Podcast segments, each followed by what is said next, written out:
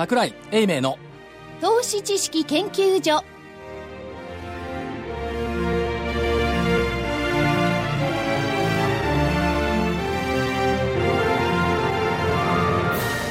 皆さんこんにちは。こんにちは。桜井英明の投資知識研究所の時間です。スタジオには桜井英明所長。桜井でございます。ちゃんとスタジオにいます。はい、えー、正木昭夫隊長は、えー、途中から、はい。今日は出演してくださいますそして福井主任研究員福井ですこんにちはそして研究員の加藤真理子でお送りします。えー、26日木曜日の日経平均終値は200円59銭高の18,785円79銭でした。えー、トピックスがプラス14.06ポイントの1521.68ポイント。えー、そして出来高が概算で23億9190万株。出来高が概算で2兆5089億円。値上がり銘柄が1286値下がりが435変わらずが139銘柄でした。ということで櫻井所長の見通しは？参りました、いやーいやめったにないんですけど常にこう強気を言っているんですがその上を行きましたそねの上を相場が超えたっていうのは IT バブル以来かな。自分の持っている予想をこう上回ってきたと。IT バブル以来みたいな感じ、まあ、実際水準も IT バブル以来ぐらいになってるんですけども、先週言った上限っていうのが1万8427円って申し上げたんですが、これが25日線の5%プラス乖離か1万8427円って言ったんですが、昨日の25日線が1万8725円。これあ1万7834円、これの5%上でも1万8725円ですから、ぶっちぎり、まあ、考えてみればトピックスがまだ1500ポイント台、トピックスの2007年、2006年高値って1800ポイントですから、まあ、そこまでのアローワンスを見れば、強いっちゃ強いんですけども、それにしてもこの静静けさを伴った強さっていうのは、静けさを伴った？静けさを伴った？なんかただ指数だけ上がってるだけじゃないかって。誰が参加してんのって感じですよねやっぱりね、あの日経なんかでもやっぱり株は強い強いっていう書き方してきてますけども、連日のように個別企業を出してみたり、まあ、あの、木曜日なんかだと年金とか地方共済のですね、えー海洋力とか出してみたりしてきてるんですけども、まあ流れとしては安倍さんが、えーっと、安倍総理がですね、えー火曜日に、えー集合、集合というか会合で言ったように、日本を買いませんかっていう、この流れになってきてるでしょうね。やっぱりね、成長戦略出してますよ。あそうですか。僕には全然見えないんですけどいや、やっぱりね、あのー外から物をこちらに呼び込もうという動き、これやってきてますし、で、見えないっていうのは他、他のものに隠れて見えないんだとは思いますけども、結構それなりに、まあ、霞が関も永田町も動いているっていうことを見て、それから需給だけで考えてみると、もう一回よく考えてみてください。ETF って日銀が4兆円持ってるんですよ。そうですね。時価総額10兆円ですよ。で、今年 ETF を、あのー日銀は3兆円買おうとしてるんですよ。すごいですよねね。たらいの中のもうあれですねあのクジラみたいな感じいや、たらじゃ池の中。いけなかっただから、で、日銀が買うのは日経金型ないしはトピックス型の ETF ですけども、これの残高ってまあ9兆円ぐらいなんですよ。9兆円のうち、今年の年末になると7兆円を日銀が持つってんでし侍ですからねょそりゃ、それは指数は上がりますわね。でここはあんまり皆さん言わないんですよね。日銀が3兆円今年 ETF 買うっていうことだけ言うんですけど、今4兆円持っていて、さらに3兆円買いまして、時価総額は10兆円しかないっていうことを考えると、まあ株上がると思いません？あ上がりますね。ね。いやそれじゃあその上がったさど、まあ、誰がどうするのかそこはもう心配で心配で夜も眠れないですよね。いや、心配はなく地下鉄がどっかから入るのかはどうでもいいんです。か地下鉄は、地下鉄は上から入るんですけど、で、何年か前に言った、言ったんですけども、1万8000円ぐらいまでは日本の機関投資家も、まあ腰を据えて別に株なんて社に見てるでしょうと、多分2万円を超えてくると日本の政府とか機関投資家がやっぱり株だって買いに来るだろうっていう、その動きの今直前じゃないですか。うん。いや日本は買いに来てもいいけどじゃあかい外国人は来なくていい。来なくていいです。来なくていい、じゃあ今まで15兆円とか10何兆円みんな売ってもいいんですか？どうぞ。売れるものなら、いや、売れるものなら売ってみろ。まあ売れないですね、いや、売れますよ。場で売りゃ売れますよ。んだけど、あの、いわゆるそのつまんない言葉の持たざるリスクっていうのは彼らに該当するんですよ。個人投資家の方には持たざるリスクって関係ないんですよ。だからねしかしね世界的なこの規模で見れば日本市場なんかへみたいなもんでねで他の国の株価が上がってますからね、はいそっちで十分にあできてるんですよね、外国人投資家。そっちでやればいいですあ、そうです。はい、失礼しました。そう、なんかそのね、外国人投資家だけが特殊な偉い存在のように言う人が多いんですけど、変わんないし下手くそだって。いや、下手くそであるがどうであろうが、しかし、あの、プレゼンスは高いですからね。そんなことないですよ。その昔日本の政府が世界を席巻したことがあるんですよ。その昔ね？うん。はい。もう30年ぐらい前に。だって今だ、今だって日本の年金って世界最大の機関投資家ですよ。うん。そうはおっしゃいますけど。そうですよね。でその人たちが、もうあの株の比率を25%に上げたから、ちょうどお明日かな、発表してきますけども、年末までにどれだけ買ったかっていうのをね、市区で多分6000億ぐらい買ってるんでしょ、まあおそらく8000億ぐらい買ってるでしょ、だからまあ、だって玉ないんだもん。ない、ないです、ね。だって信用取引の改ざんどんどん減っていて、個人投資家の方がどんどんどんどん売ってるんだから、は玉ないですよ、で、そこに持ってきて企業業績ってめちゃくちゃ良くなってきてますよね。個別で見ていくと、第三四半期段階で達成率、進捗率が100%超えた企業ってめちゃくちゃ出てきてますよ。うん。いや、でもそれもね、第三四半期よめちゃくちゃいいですよって言ったって、基本的にはあの、株、あの、円安と、あの、原油安のお効果ですからね。まあねじゃあ、直本当接的に何してんのって言うのは何もしてないかもしれない。だけどね、それだけじゃないですよ。例えばね、半導体の会社なんか、やっぱり半導体高原状態だって受注がね、言ってきてますし、それなりに勝てる商品群を作ってきた。それとね、新たな商品群ができてきてますよね。まあ、それは言えますよねだっ。て富士フィルムだってエボラ出血のやつの薬出してきたでしょ。そうすね薬ねあれやっぱり安倍さんがしょっちゅうゴルフやってるのも分かるわ、富士フィルムと。おーそそれはそれとして、やっぱりね、日本にはね、日本のいいものがあるんですよ。はいそれは、それはそうですよ。ね。外国人に真似ができないようないいものがあるんですよいや、。外国人も真似をしたがりはね、いいものがあってですね。あるんですよ。あるんですよ。で、今日ははいゲストの方にはい来ていただきました。はい、はいえー今日はあの2組ゲストの方に来ていただいているんですがまずお一組目株式会社ライドオンエクスプレス、えー証券コード6082東証マザーズ上場です代表取締役社長 CEO の江見明さんにお越しいただきましたえみえみです。よろしくお願いします。こんにちは。よろしくお願いしまます。ライドオンというよりも、銀の皿と言った方が多分皆さんよく、そうですねよくわかりますよね、加藤アナウンサーでさえ知っている。ね、さえ知ってるんですからね。でさえじゃないですよ、ね知ってますって言うんですよ。で、いつもチラシは拝見してます。いつも撮ってますとは言わないんだな。なかなかあの一人暮で、らしそれでどうでもいいんで、はいそうですけども、はい要するに、じゃあ銀の皿、いあの、要するに、デリバリーのお寿司と考えていいわけですね。そうですね。んはい。デリバリーのお寿司だ。これ社長、なんでこの、このビジネスを始めたのかをまず伺いたいんです。はい。まあ、簡単に言いますと、あの、僕が今54歳ですけれども、30の時に起業しまして、はいで、23の時に西海岸、アメリカ・ロサンゼルスに、まあ、最初学生として行きまして、で、えービザが切れるということで、永住権取得のために、まあ、お寿司屋さんになれば取得できるということで、で、7年半、あー向こうでお寿司屋さんをやってました。はい。で、それがきっかけで帰国してから起業をしたっていうことですね。社長、じゃあ、お寿司を握れるんですね。はい、あの、店長1号は僕ですから。店長1号？今でも多分一番早いんじゃないですか、握るのは。ですねはいさて、そういう中で、まあ、お寿司という業態は分かりました。はいしかし、じゃあ、なんで宅配に行かれたんでしょうか？やっぱりあのデリバリーっていうのはピザが皆さん一番ご存知の業態で,、はいでそれがあー1980年代だと思いますけれどもそれからどんどん、まあ、お寿司であったり、えーいろいろな形のデリバリーサービスっていうのはあったんですね、ええただそれは当時まだあの携帯電話もなかった頃で,、えでそれがどんどん PHS 携帯電話そして今のような IT の流れになってきて顧客管理がしやすくなったりあるいは、あーマーケティングがしやすくなったりいろいろな、まあ、技術的な進化があのあともう一つは、えーマーケットの状況がですね、はい。昔はあのお母さんが3食をきちっと作るような生活習慣から個別の価値観といいますか生活の、えー娘さんはお友達と息子さんは今日部活で遅くなるからお父さんは仕事ではい。ご飯食べてくるからっていうような、そういうような生活のライフスタイルも変わってきましたよね、でそういったところに需要もまた生まれてきたりということで、まあ、ビジネスとしてはあーどんどん大きくなってくる部分ですけれどなぜかお寿司だけがですねメジャーブランドができなかったんですよね、はいでそこがやはりマーケットとしては一番大きい商品ですから、はい。あのチャンスがあるということで、えー起業した時ですね。今、圧倒的に高いシェアで、半数近くのシェアを。そうですね。大体約半数のマーケットのさ約50%近くがうですね、確かあのあの街を歩いていると、はい。あの後ろのキャビネットに銀の皿と書いたバイクをよく見かけるんですよね。はい。え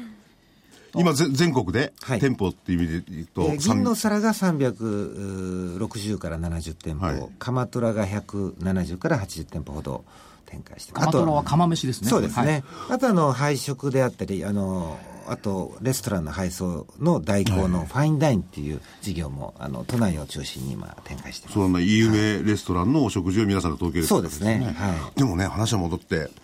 あの日本ですとね、はい、寿司そば、はい、これデリバリーの王道王道ですよね、はい、なんで今までこう社長みたいなこうねあの全国的といいますか、美味しいものを届けるようなシステムを皆さん考えなかったですかね。そうですね。もう、あのちなみに焼肉は皆さんよくお召し上がりになると思います。5000億ぐらい消費するんですね、1年間で。その3倍強の1.7兆円のお寿司を日本人って食べるんですよ。そんななんですか、はい、?1 兆7000億。1兆7000億。で、その内訳が1兆円が大体、あ世でいうところの普通のお寿司屋さん。うんうんうん、で、5000億が回転寿司。はい、で、宅配寿司に至っては、4、500億ぐらいのマーケットしかないんですね。で、通常お寿司を消費する、その買ってきて食べたり、持ってきて、えー、運んでもらって、いわゆるデリバリーしてもらって食べるか、うん、あるいはあ食べに行くか、3パターンしかないですよね。はい、でそういう中で33.3%ずつというわけじゃなくて、うん、その消費するイメージとしては、あほんの2、3%っていうと、デリバリー小さすぎますよね、だから需要に対する供給が追いついていないっていうのが現状で。でそれはなぜかといえばいまいち美味しくなかったっていうのがあるんですね。そういうイメージはありますよね、はい、確かにそう、うん、宅配お寿司の市場が3.5%しかないっていうのはちっちゃすぎますよね、はい、ね、はい、ちっちゃすぎる、で今度それがどうしてそうなったかというとやはりその商品が意外とシンプルで作りやすいようで実は難しいというお寿司のその少しちょっと分かりにくい。あれはねシャリシャリとかね寿司の具合、はい、あのお酢の具合とかね、はい、例えばあのコンビニのマグロと一流のお寿司屋さんのマグロ、海外の人から見れば同じようなお寿司に見えても日本人のお子さんでもおじいちゃんでもすぐどちらが美味しいか分かりますよね。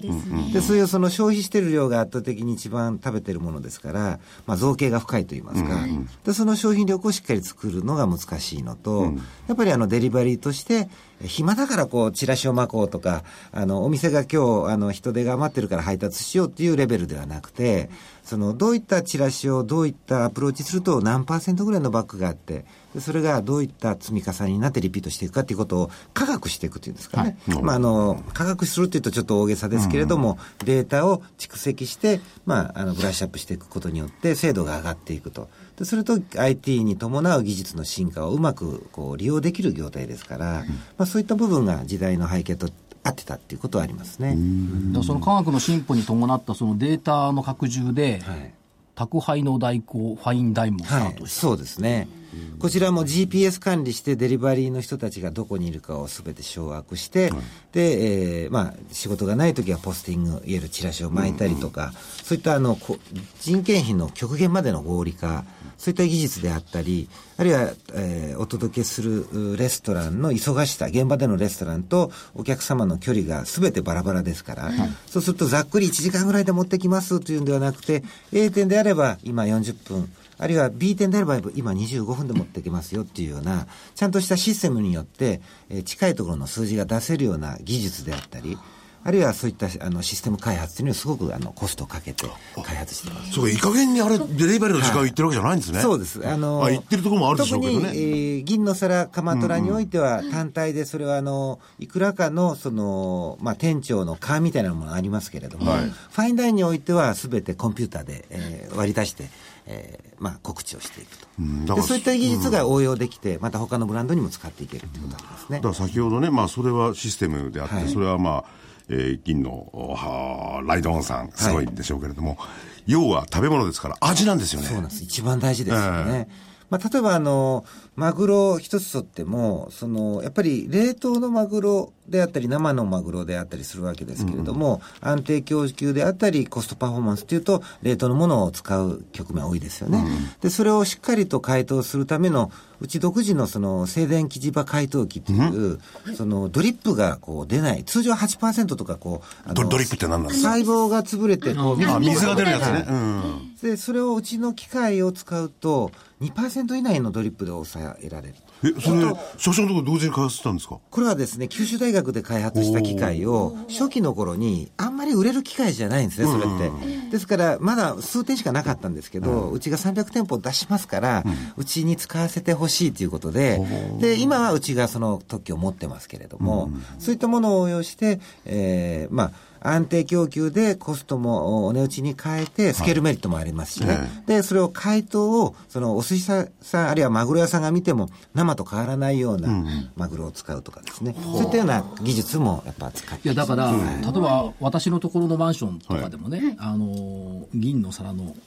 食べた後の箱が置いてあるわけ。なんつうのあれ？オッケー？オッケーオッケー。ですね。これをね、頻繁に見るということは、リピーターが多いということは、味が美味しいということなんですそうですね。圧倒的にうちは限られたエリアの中でやってますから、そのお客様がリピートしていただくかどうかがもう生命線になるわけですね。ですから、そのリピート率というのはもう8割に近いものでしょうね。い。や、だから僕はね、あの、デリバリーの会社、それこそ社長のところだけじゃなくて、他のところにも悪いんですけれども、デリバリーってまずいんじゃないかと思っちゃうんですよ、そういうイメージがありますよね。ですね、あのデリバリー、フードデリバリーにしたこの魅力っていうのは、うん、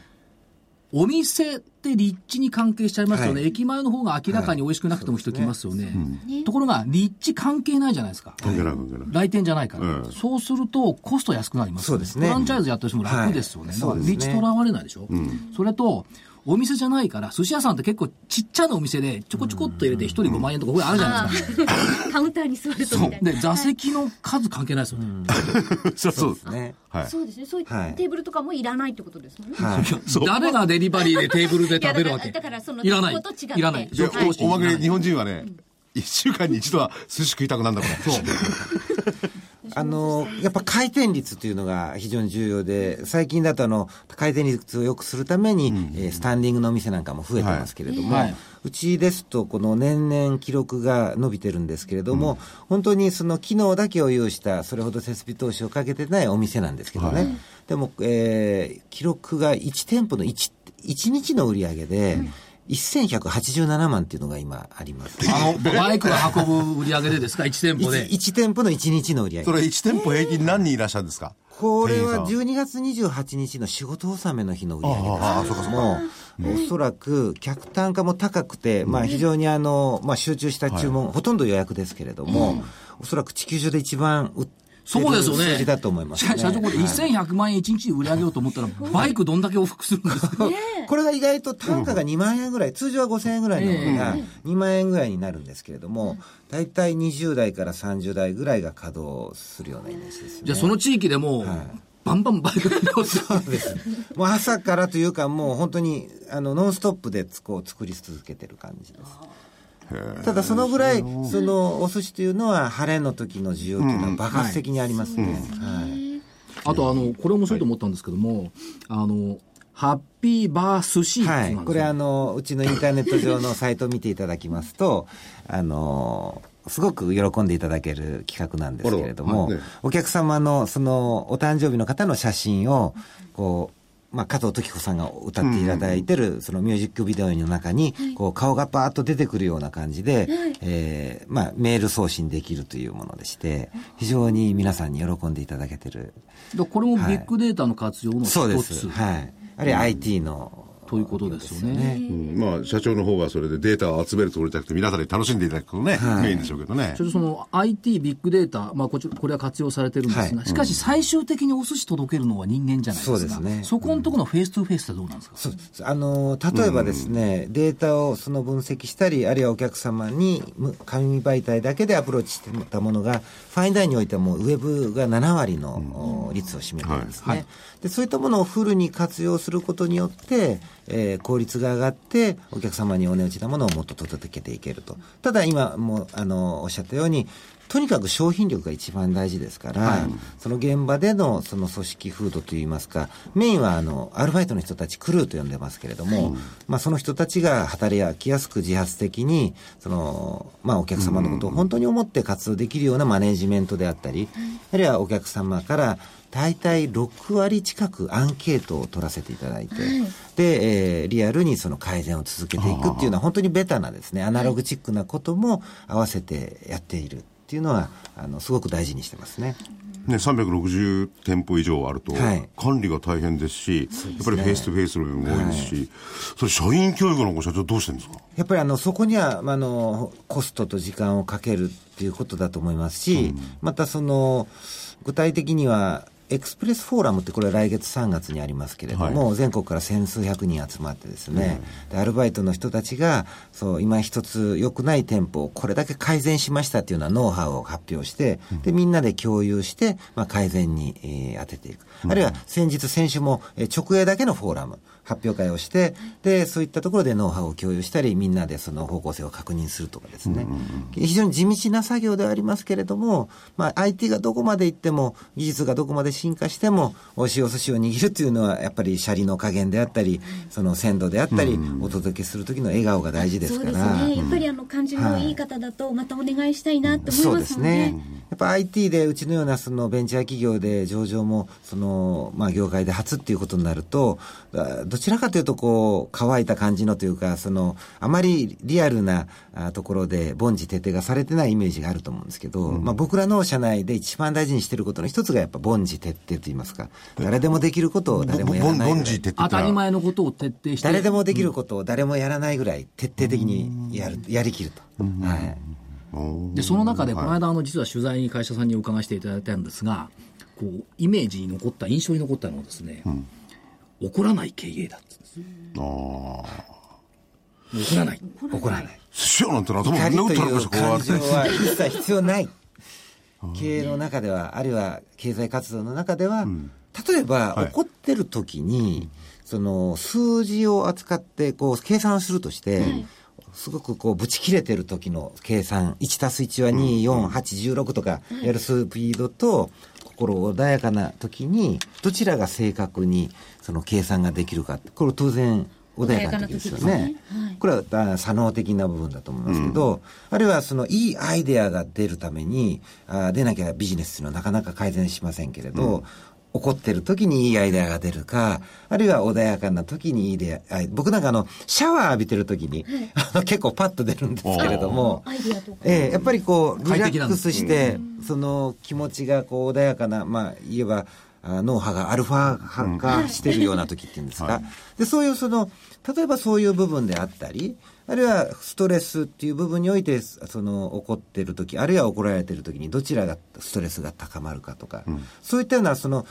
ただ理想とかその切れ事じゃなくてですね仕事でやってますからその合理性というにおいて怒りというものが本当にそれが有効かどうかっていうことをこう正面からみんなで考えていこうっていうような、うん、あ進め方をしていますね、うん。はい、本当にでも怒りってのは全然あの、あの、世間的じゃないんですよね。でも、とは言っても、みんな怒るんですよね。そうですね。ただ、あの、人間ですから、喜怒哀楽っていうことはありますね。はい、でも、よくちょっと一歩立ち止まって考えても、人間だからってあんまり説明になってませんもんね。うん、ど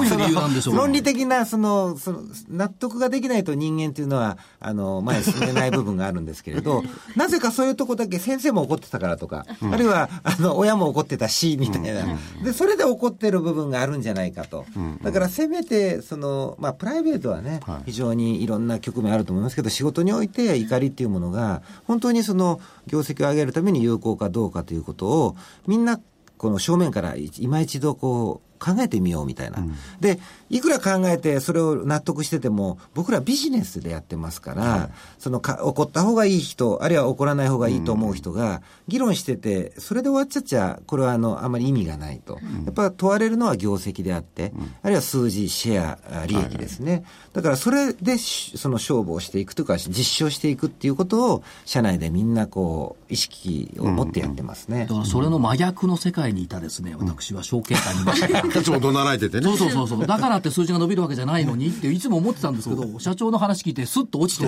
あ、そうなんだと思って。僕なんか名前呼ぶだけで、おい、ええめやなんてビクッとするんだから、怒鳴られつけてるとそうなっちゃう。もうよく、あの時怒鳴られたから、今の僕がありますって話もありますよね。はい。でも僕は社内で、いや、でもあの時怒鳴られてなくて、うん、その自分の目線で本質的なことをあの自分を認めた上で分かりやすく説明してくれたら、多分今の自分はもっと伸びてたんじゃないかっていう、ふうにも思うんですよね。ただそれを、いや、あの時怒鳴られたから今ダメですっていうふうにはいないのは、やっぱりその気を使って話してる部分もあるんじゃないですかね。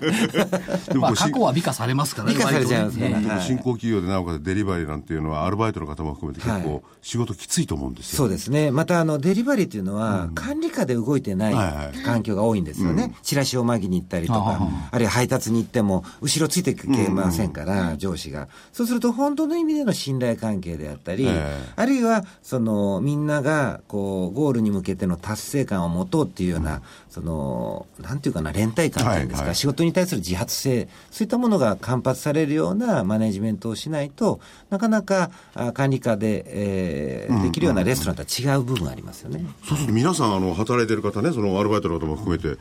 生き生きてやってるんでしょうね。そうですね、まあ、あのそれを目指して僕らやってますね。ですから、もう鼻から怒るっていうこともしないと、もう否定するというと、やっぱり意見も言いやすくなるでしょうし。う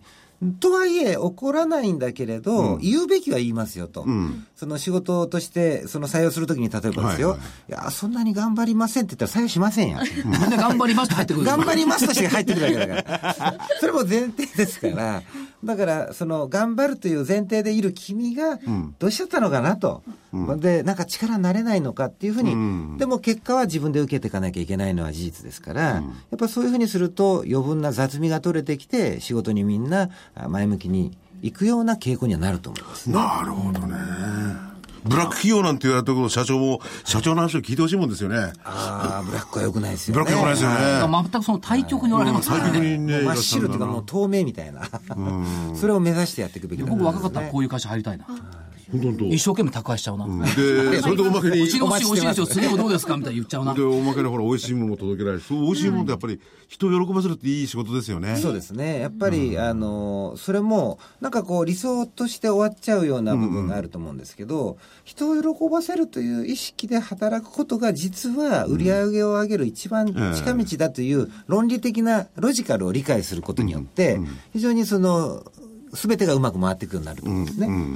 だからあの怒らないということもよくその怒らないとぬるま湯になっちゃうんじゃないですかってこう言われがちなんですけど、まあ、時間がない時はもうあのこう誤解されるかもしれないけれど 怒らないのは最も厳しい組織を作るために起こらないんですよっていうふうなことを言わせてもらったりしますね。まあ、社員の自発性もね、それでつくでしょうしね。当然つくと思います。それからまあ、あの、将来展望としては、やっぱりその、シルバー系のですね、お弁当にもこう進出されてきてますそうですね。はい。まあ、非常に今後楽しみ。うん。デリバリーっていうのは本当に、社長みたいな方がいろいろ引っ張っていけば、いろんなサービスを提供できますもんね。はい。うん、やっぱりね、家庭、ご家庭での生活をもっと美味しく、もっと便利にっていうテーマじゃないですか。はい。やっぱね、家庭が明るくないとね、いけない。そう、そうなんですよ。で、そ個人的な話ね。僕いつ寿司買って帰ると、うちの妻に怒らないんですよ。あんた買ってきたら寿司の、こう、とにかくぐちゃぐちゃになってんじゃないかって。だからてめえ買ってこいってからも持っていくのが大変なんですよね。いや、だから宅配してもらったらそうそう。でしょ？今だから、よし。お電話一本いただければ。宅配だと思って。そうすりゃ俺はうちのかかに怒られない。だから明るい家庭とね。そう、明るい晴れの日が毎日続くと。そうですね。うん。いや、いいな家庭が笑顔になれば多分経済もこう、よくなりますよね。よくなりますね。笑顔になりますもんね。はい。あと怒るっていうその感覚が減れば減るほど世の中って景気も良くなるんじゃないですかね。そうですね。はい。私あの取材見て感動して帰ってきましたよ。いや、本当にね、珍しい、あの、経営法人というか、お人柄ですよね。ちなみに、あの、はい、最後のところで触れておきますが、うんうん、ROE、皆さんのご興味のある、はい、株主資本利益率、うん、29.3%。お高い。高いですね。へえ、いいな。僕は ROE、PER は信用しないんでね、ある、あるし。ROE ROE と PBR しか信用しなくて、最近は。いや、すごいですね。うん、海外の、それこそ社長はあちらのグリーンカード持ってるか何なのか、海外の人たちも結構こういうビジネス、特に日本食、注目してますよね。IR で海外の投資家の方からのあのお話も多いですね。そうですよね。それはもう日本が誇る食文化のうん、ほぼ網羅してますもんね。弁当まで。弁当までいけばね、まあ。世界文化遺産に日本食が選ばれて、はい、その代表がやっぱお寿司だった、そうですよね、はい。しかも社長握れるんですからね。そう。えー、すごいよ。握ります。今握ってません はい、あれはまさか、あらちゃんとちょっとのはながら、機械で握ってなんかしてないですよね。えっとですね、お寿司を握る難しさは、実はですね、握ることが難しいんじゃないんですね。その19グラムとか22グラム、定量のおすご飯をこう取るのが難しいんですよ。で、その部分は機械でやる。機械で、あ、そうかそうか。ただ、その、それをこう乗せるだけっていうのはよく回転寿司の中ではやられてますけれど、我々はやはりあの、ネタとこう馴染ませるためにちゃんと握るようにはしてますね。そうか。だから美味しさに違う。この前ね、行ったらね、最後までね、機械がポンポンってポンと出てくるんですよ。まずかったな、あれは。やっぱこう、一体感があった方が美味しく感じますね。なんかこう、シャリが、なんかこう、なんか四角いというか、型にはまってるみたいだと、ちょっと、そうですね。って思いますもんね。また機械がすごく今進化してまして、そのふわっとした感じを出すための技術っていうのが、手でやるよりも、やっぱもう美味しくなってきてるんですよね。やっぱ強く握るとこう、おにぎりみたいになっちゃいますから、それが中にふわっとこう口の中でほどけるような感じっていうのは、本当に僕が始めた頃よりもはるかに良くなってますね。じゃあそういう機械なら機械で握った寿司でも食べてやっていいのそうですね。いやだからその株に限らずですね、はいはい、ぜひ皆さん一回銀の寿司をご賞味、銀の皿をご賞味いただいて、ぜひよろしくお願いいたします。ふわふわっとする感じ。はい。ふわっとね。うんそうか。で、僕は妻に怒られないと。そうそう。すべてうまく。笑顔になると。で、家庭も平和で、経済も成長と。はい。はい。いいお話を伺いました。ね、はい、ありがとうございました。証券コード6082東証マザーズ上場株式会社ライドオンエクスプレス代表取締役社長 CEO の江見明さんでした。どうもありがとうございました。またおいでください。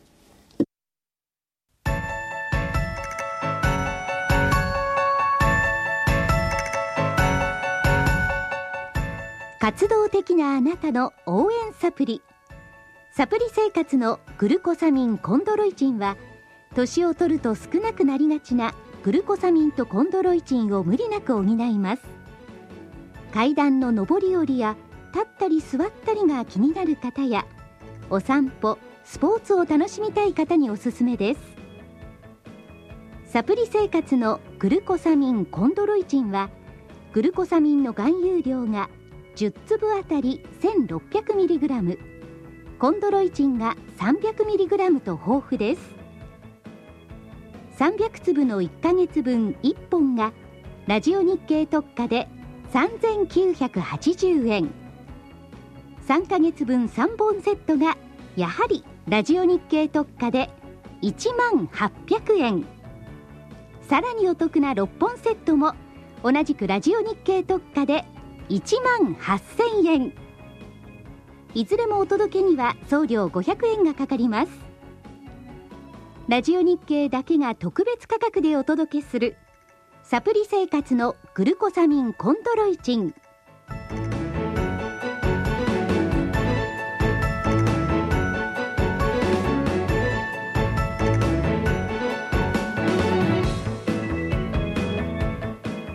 では次のゲストの方、はい、2組目をご紹介させていただきます、えー、フィリップ証券株式会社から、えー、ホアンさんにお越しいただきました、はい、発音がちょっと上手にできないんですがよろしくお願いいたします。よろしくお願いします。今正木さん打ち合わせしててどうでした？正木さんから質問してもらった方がいい偶然なんですよ、うん、またメリルリンチ25ね。そうなんです。違うホアンさんの知り合いが私が長年メリルで一緒に仕事してた男だったという、はい、非常にあの近い、はい、えー、存在でして。で今日はシャリア関連 ASEAN 株式。そうです。このお話を頂戴するまずシャリアこのシャリアっていうのは分かんないですよね、はい、じゃあ正木さんはい説明してくださいいやいやこれはファンさんからご本家ストラテジスト。はいはいはい、えー、まあシャリアというのはあのまあ大体みんな結構宗教的と思うわれがちなんですよね。はい、まあ、まあ、確かにシャリアというのは、いわゆるイスラム教徒の日常生活の中に、はい、あの、従わなければいけない、そういう、あの判例とかあ行動パターンですが、ただし、投資に関しては、ちょっと違うんですよね。はい、まあ、要はイスラム教徒というのは、あの株に投資してもいいんですよ。はい、で、ただし株を投資するには、うん、えじゃあ、何でも投資していいのかというと、そうじゃなくて。そこに制限があるわけですね。制限があるんですね。はいはい、要は、その制限はどういうことかというと、あの、いわゆるシャレア鉄格銘柄というあことになるんですね、はい、で、どういう制限になるかというと、まず、あの、大きく分けて、いわゆるビジネス面の制限と、あとは、いわゆる財務あの、指標での制限なんですね。はい、で、じゃあビジネス面の制限はどういうことがあるかというと、まあ基本的にいわゆるイスラム教徒はやってはいけないもの、例えば賭博とかですね。うん、で、まあ人に対する、あの、害あるもの、例えば兵器とか、はい、で、さらに、えっ、ー、と、まあ、豚肉食べていけないんですから、で、まあ、あの、食品会社だったら、いわゆるハラールの食品会社じゃないと投資してはいけないというような、大体そういうことですよね。で、まあ逆に、あの、財務指標の時でどういうことを見てるかというと、まず過度な現金持ってはいけないと。過度に持っちゃいけない。持っちゃいけない。持ちすぎちゃいけない。持ちすぎちゃいけない。はい、で、大体はまあ、いわゆる現金対、えっ、ー、と、まあ、あの、時価総額が総資産比率によって、はい、えー、3分の1超えてはいけないと。で、まあ、あと、負債も基本的に同じように、えっ、ー、と、まあ、債務は、あの、3分の1超えてはいけないと。はい、で、だからこれ合わせて考えた場合ですと、いわゆるシャレア鉄格銘柄というのが、えー、まあ、ほとんど宗教色ないんですよね。で、要は、ね。はい、例えば投資にあたって、ある自分の選別条件入れて、たまたまシャレア高くなったら、その銘柄はシャレア高く銘柄になるんですよ。はい、で、例えば例として面白いのは、えっ、ー、と、まあ、日本の大手、えっ、ー、と、小売業界のイオンですね。うんうん、で、イオンというのは、えっ、ー、と、マレーシアにも子会社は上場してるんですよ。はい、イオンマレーシアという会社で、はい、で、そのイオンマレーシアというのは、シャレア鉄格銘柄なんですよ。で、だから、じゃあ、あの、シャレア鉄格銘柄というのは、イスラム教徒の運営する会社とか、なんかそういう全然と関係ないんですよ。ない関係ないんですよ。あの、別に、例えばイオン自身のシャレアになりたいということと関係なく、たまたまいわゆるイスラム教徒の投資できる銘柄の中に選別して、で、条件のあの、見合ってるんだから、じゃこれ、シャレア鉄格銘柄というふうに、えっ、ー、と、いわゆる認定されて、で、そういうことになるだけです我々大きく見てね、あの、いわゆるイスラム金融っていうのはね、皆さん、はい、日本人の方も知ってると思うんですけれども、えその中でそのシャリアっていうのは、要するに、えー、イスラム法に基づいて、投資していい企業を、こう、網をかけたようなものだと考えるわけですよね。その通りです。はい。で、それが、ポイントになるのはやっぱり平和的であるとかね。そうですね。あるいは、ギャンブルに関わらないとか。そうですね。ということですよね。そうですね。だから5%以上のものを次のものから得ていない。例えばさっき言ったね、うん、豚肉、タバコ、アルコール、はい、武器、ギャンブル、宝くじ。うん、はい。そうですね。まあ、豚肉は僕は、イスラム教徒じゃないんで、他は確かにもっとらしい、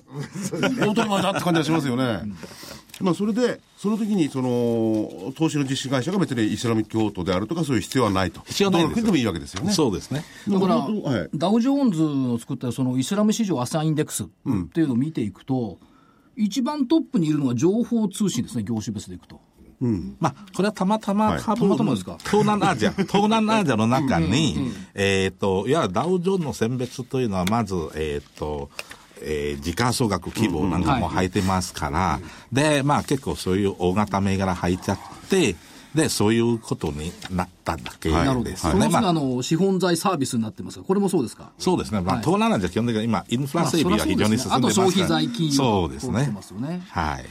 ぱりテーマとしてアジアンですからね。だから、あのー、国別でいくとね、やっぱりマレーシア、インドネシア、シンガポール、タイと。そうです。こういう順番ですね。はいだからよくあの西欧の国でいうね、要するに社会的な的確な投資ってあるじゃないですか、はい、それにほぼに似たような感じですよね、近いですよね。その通りです。うん、さらにそれはいいのは、どうい。うことかというと、いわゆるいわゆるエチカ投資だったら、うん、えっ、ー、と、まあ、そういう事業をやってはいけないのは選別して、はい、で、そその中でさらに、じゃあ、財務状況はもうほとんど、ファンドマネージャー自身の基準でやってますから、うんはい、あの、まあ、ファンドマネージャーによって結構ばらつきありますけど、うん、シャレアというのは、まあ、財務指標もある程度限定して、で、それで選ばれたものは、まあ大体基本的に割といい銘柄ばっかりになっちゃうんですね。要は、あの、過度の現金してはいけないというのは、もし、まあ、会社は大儲けしたら、うんうん、まあ、株主に還元すると、うん、で、そういう面で考えた場合です。さっき言いましたように、会社自身がシャレアになりたいじゃなくて、うん、いや会社の経営方針として、稼働の現金持ってたら、株主に還元する、配配当税還元するとかですね、それでも ROE も良くなりますし、うん、基本的にそういういい銘柄になっちゃうんですよね。はいそう、一人だけで金をね、抱え込むってよくないですよね。そういう中で、その ASEAN っていう今言葉も出てきましたけど、はい、ASEAN に注目するっていうのは、やっぱこれ人口も伸びてますし、経済も伸びてる、こういう背景でしょうか？そうですね。そういうまず一つ、ASEAN 全体としても成長してますし、はい、で、さらに、あの、まあ、このシャリア関連銘柄、あの、まあ、大体はほとんど宗教色ないんですけど、うんうん、まあ、食品関連になると、やはりハラとかそういうのになりますが、はい、で、ASEAN というのは今、ある程度、あの、世界的に見ても、原食品のハブになりつつあるんですよね。で、これは面白いのは、うん、えっ、と、要は、これは単なるマレーシアとインドネシアで、あの、食品メーカーで、あ作ったものだけじゃないんですよ。はい、タイとかなんかも、あの基本的にそういうハラ食品があるんですよ。で、面白いのが、あ例えば日本の皆様、まあ、一番多分ごご存知だと思いますが、うんうん、あのグリコのポッキーですね。グリコのポッキー。はい。はい、それでね、タイで作ったグリコ、グリコのポッキーというのはハラル製品なんですよ。ほう。これ面白いです。しかもマレーシアに販売されてるんですよ。そのハラル製品っていうのはね、ご存知ない方もいると思うんですけれども、要するにイスラム教徒のえー、あり方として、いいもんと悪いもんがあるわけですよ、食べるもんがね。そうですね。で、そのいいもんであると認められたものですよね。そうですね。えーで、ポッキーがいいんですよね。あの、まあ、いわゆる食べ物自身いいじゃなくて、いや、正常家庭プロセスも、あのちゃんとしてる。ちゃんとしてると。原材料だけじゃなくて、製造の過程もそれに沿ってなきゃいけない。そうですね。でもね、それ、あの、ASEAN がそのハブになってるって言いましたけど、今日本でも、例えば、マレーシアなんかからの、えー、旅行者の方っていうのは、はい41%ぐらい去年増えてるんですよ。そうですね。はい。これで、あのね、あるカラオケ屋に行きましたら、あの、お祈りするとこあるんですよ。イスラムの。で、そこ出すのはね、ハラルの職員なんですよ。はい今ホテルとかも多くなってよ。ね。この間札幌に行ったら、え駅駅前の百貨店上から下まで各階ごとに礼拝所が、そうそう。でね今はねいろんなところであの勉強されてる方も多いと思うんですけれどもイスラム教っていうとねやっぱりえー、IS なんていうのがあって、言われるんですあれと全然違うんですからね。本当に平和的でね、いいんだわ。はい、うん。まあいいんだって中京はどれもいいんですけれどもね。だからその前提にですね、まずお聞きいただきたい。で、まあそのハラルというそういう、まあ多少の戒律は厳しいですよね。まあそうですね。でも、それも、このイスラム教徒の人々にとってはマストなんですもんね。そうですね。うん。で、平和に生きていけるわけですしね。そうですね。まあ、しかし、通通貨で、うん、マーケットの世界からいくと、まあ、イスラム系の政府系ファンドっていうのは結構大きいのがたくさんあってですね、はいアブダビ投資庁とかサウジアラビア通貨庁とかですね、カタール投資庁とかですね、いわゆるその、ね、オイルマネーっていうやつも、まあ、この、この資金の中に入ってくるわけ。うん、だから、投資対象は当然そういったところを考慮するってことですよね。そうですね。だから逆に需給、需給関係見ても、はい、そういうシャレア鉄格銘柄の方が、はいはい、まあ、あの、上昇の可能性はもっと潜在性は高いんですよね。うん。はい。いや、本当そうだな。はい。で、えっ、ー、と、はい。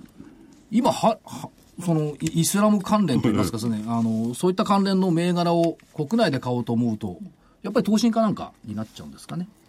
そうですね、はい、直接個別の株を買うことって可能なんですか、まあ、個人投資家としては直接例えばマレーシアの株式市場に、はい、えー、株を買ったり、はい、インドネシア買ったりも可能なんですが、はい。はい、でなかなか、まあ、例えばそういうシャレアテック銘柄の情報は手に入りづらいかもしれない、そうですね、うん、そういう意味ではやっぱり投資になってまとまっていた方が分かりやすいのかな。だって分かんないでしょ。シンガポールのセムコーブマリンとかね、インドネシアのユニリーバインドネシアとか言われてもこれどんな会社って言われるの分かんないですよね。分かるのはイオンでぐらいああイオンは分かると思うでも少なくともまあ宗教的にはね世界のまあ、三大宗教とか何大宗教と言われてるんですけども、はい、人数的にも多いですし、ね、その宗教をやってる方は、こうシャリア的革命からじゃないと基本的には投資しないんですよね。うん、そう、基本的には投資してはいけないんですから。となってきて、おまけに、オイルマネーも含めて、その額たりはすごいもんですよ。すごいですね。ねで、これは非常に汚い話だけど、それにみんなで一緒に乗った方がいいよなって感じもしますよね。いや、ね例えばアメリカのなんとかの投資家なんか言っても、そのオイルマネーを含めたいわゆるイスラム金融のやってるお金に比べたら大したことない可能性ありますからね。ねで、コンセプトがそのシャリアっていう部分で、非常にはっきり明文化されてますよね。そうですね。ですよね、対象が。対象が。少なく、しかもですね、基本的にある程度そういう銘柄は割と安心できますよね。そうですね。はい。うん。だからその武器がいけない、まあ、ギャンブルがいけない、あるいは豚肉。そうですね。大その二つはちょっと僕は変わるんですけれども、まあ、でも、武器であるとかなんとかって非常にいいですよね。排除してるっていうのはね。それは高く銘柄に投資したら酒飲んではいけないことないんですから。あそうそうですね。投資しても僕は酒飲んでいいんですよね。いいんですよ。要は、シャリア的確銘柄というのは、あの、イスラム教徒投資して、投資していいの銘柄、うんの上に一般の人も投資しても構わないんですよ。だからあ、失礼な話ね、あの、イスラミック法とかで失礼かもしれないけど、豚肉豪が酒飲もうが、なんだろうが、投資していいんですよね。そうです。あ、安心した。なるほどね。さて、そういう中で、はい、じゃあ国内で今投資って言いましたけども、じゃそういう投資ってあるかっていうと、例えばの話ですよ。シャリア関連 ASEAN 株式オープンっていうのが、うんうん、えっと、これは、設定運用が岡三アセットマネジメント。で、えっと、販売が武蔵証券。ということで、これ愛称イスカンダルの光。すごいですよね。素敵な。素敵な名前でしょ。なんか宇宙戦艦ヤマトを放送するような名前なんですが、これが今、追加型で、えっ、と、日本にはこういったものがあるということですね。ですね。で、これ、はい、あの本邦初らしいんですかええー、あ、そうなんですか？いやシャリア関連のあれがですか？っていうのは、はい、初めてですね、日本では。遅いな、日本は。遅いですね。確かに。あの本さんに聞いてみて初めて分かったんですよ。これ初めてですよって。うん、そうなんだ。うん。まああのそういう株式の商品のことなんでね。そうですね。まあ、その、販売してる武蔵証券さんあたりに、詳しいことは聞いていただいた方がね。ここであの細かいところはご説明できないので、しかし今ね、おっしゃったように、大体のことはお分かりいただいたと思うんですよね。ですね。うん。ぜひ、まああのね、直接聞いていただければいいかなと思います、やっぱり一つ勉強することは重要ですよね。そう。で、もう時間もちょっと気になっちゃってて。あ、ほら、朝40秒しかないんですよ。えっと、来週の目標だけ言っときます。えっと、3月に入りますんで、日経平均安値水準、1万8092円、加減。はい。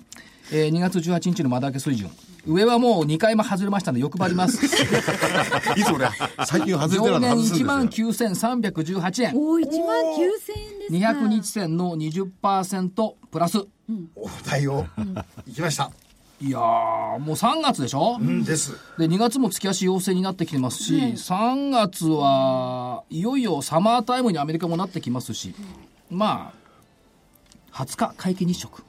これでも日本で見られない見られない、はい、私調べちゃいましたよ、あのあれ、北大西洋？ね、残念ながら。北大西洋。まあ、行ってきてちょうだい。北海とかノルウェーとかでいらっしゃりそうです。2月月足予選3月期待といったところです。はい。お知らせは？いや、お知らせじゃあ、はい。えー、27日金曜日発売、投資知識研究所の3月号の DVD です。今からでも遅くない。これからが本番だ。これだけは知っておきたい ETF 投資のポイントと具体的投資法が発売になりました。あともう一本、えー、外国人投資家の先回りは馬淵春吉、櫻井英明の FRB から目を離すな。出口の後が問題だ。リスクを避けるポイントはこれだ。こちらも DVD。え、ともに価格は8640円。送料が500円になります。やっぱり所長 ETF ですよね。ETF ね、昨日から本書き始めました。はい。書き始めました。こんなやつは DVD なんですあ、DVD、DVD。いや、DVD を先に取って、その後本書き始めました。い。や、ETF ね、やっぱり分かりやすいですよ。ね、日銀も、GP も ETF が大好き。ね、そう。ETF を語らずして相場を語る中で見たく今なってきました、まあ、これからはシャリア関連アセアン株式オープンを語らずして相場を語らなくなるのお寿司を食べながらいい相場を見ましょう。はい、はい、えー、2組目のゲストはもう一度ご紹介させていただきます。フィリップ証券株式会社のファンさんにお越しいただきました。今日はありがとうございました。ありがとうございました。失礼します。失礼いたします